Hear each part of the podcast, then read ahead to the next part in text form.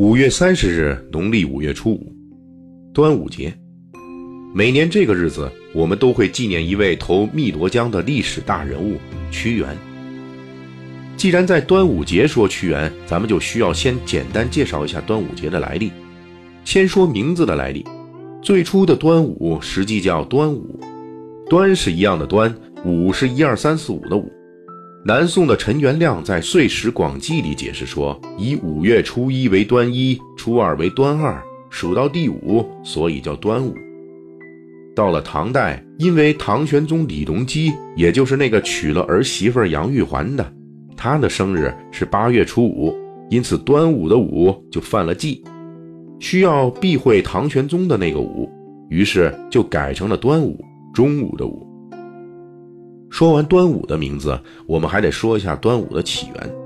目前至少有六七种不同的说法。第一种起源说法是为了纪念屈原，这是目前认可度最高、接受范围最广的。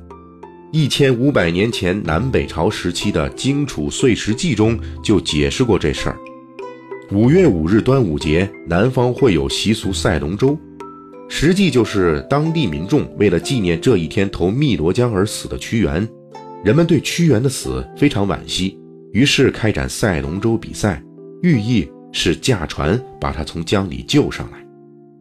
第二种起源是纪念夏至这个时令日子，到现在为止，仍然有一些地方把端午节叫端阳节，阳是太阳的阳。一直有学者认为，端午节是以夏至节为基础的。魏晋南北朝时的端午节和夏至节就是同时存在的。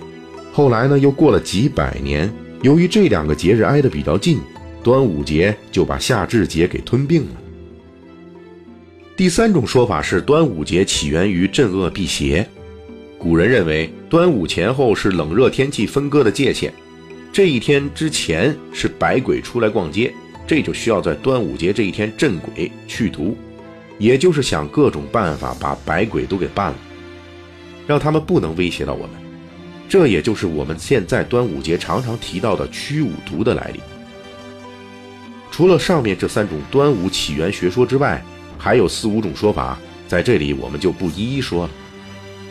从这些我们就能够看出来，端午的起源很多，但是为什么偏偏屈原成了端午节独一无二的象征？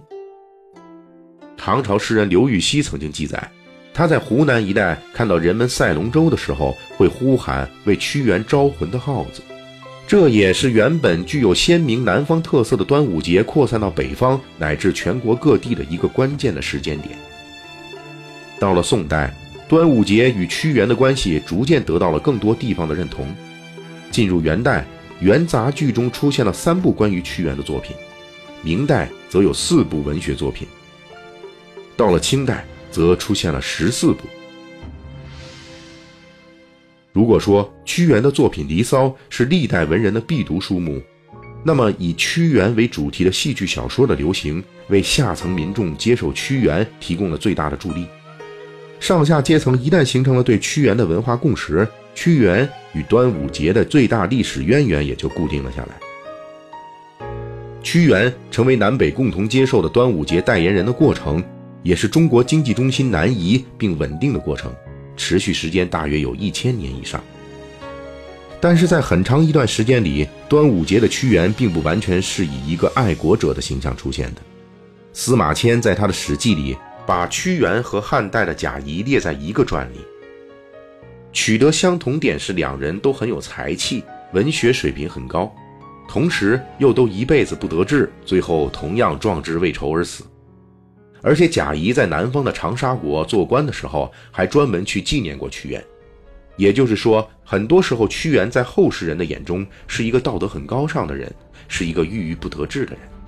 而屈原最后在楚国被秦军攻破以后自杀殉国，也常常被理解忠于理想，肯为理想去死。这里也能看出，屈原在古代受到尊崇，很多时候是建立在他的个人价值的实现这个角度上的。那么什么时候屈原超越了个人价值的实现，成为爱国者的象征呢？这其中大约经历了三次巨变。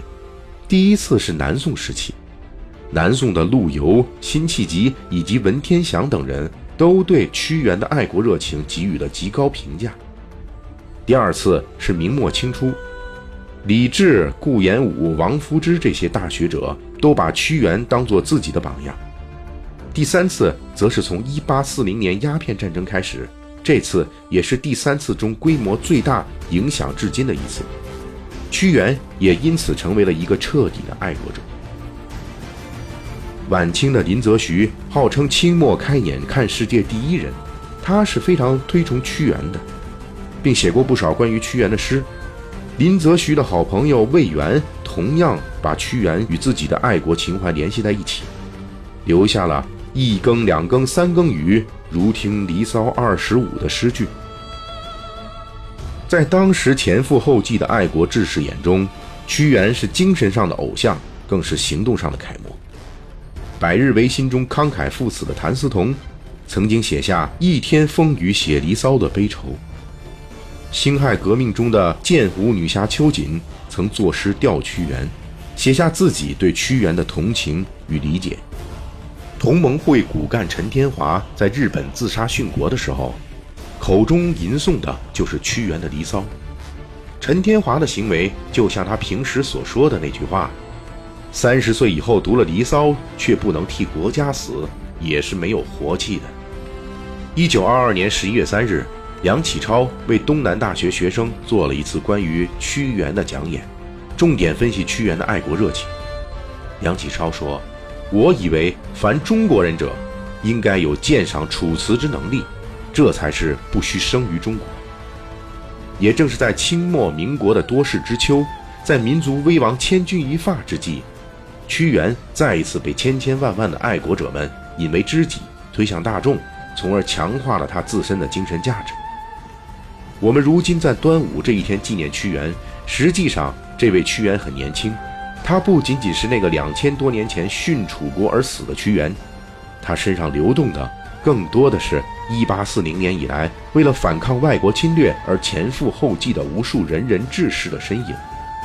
他是秋逢甲笔下挑灯自写任兰句，一卷离骚当国风的屈原；他是康有为笔下抚剑长号归去也，千山风雨笑清风的屈原；他是梁启超笔下以生命去殉葬对国家的单相思的屈原。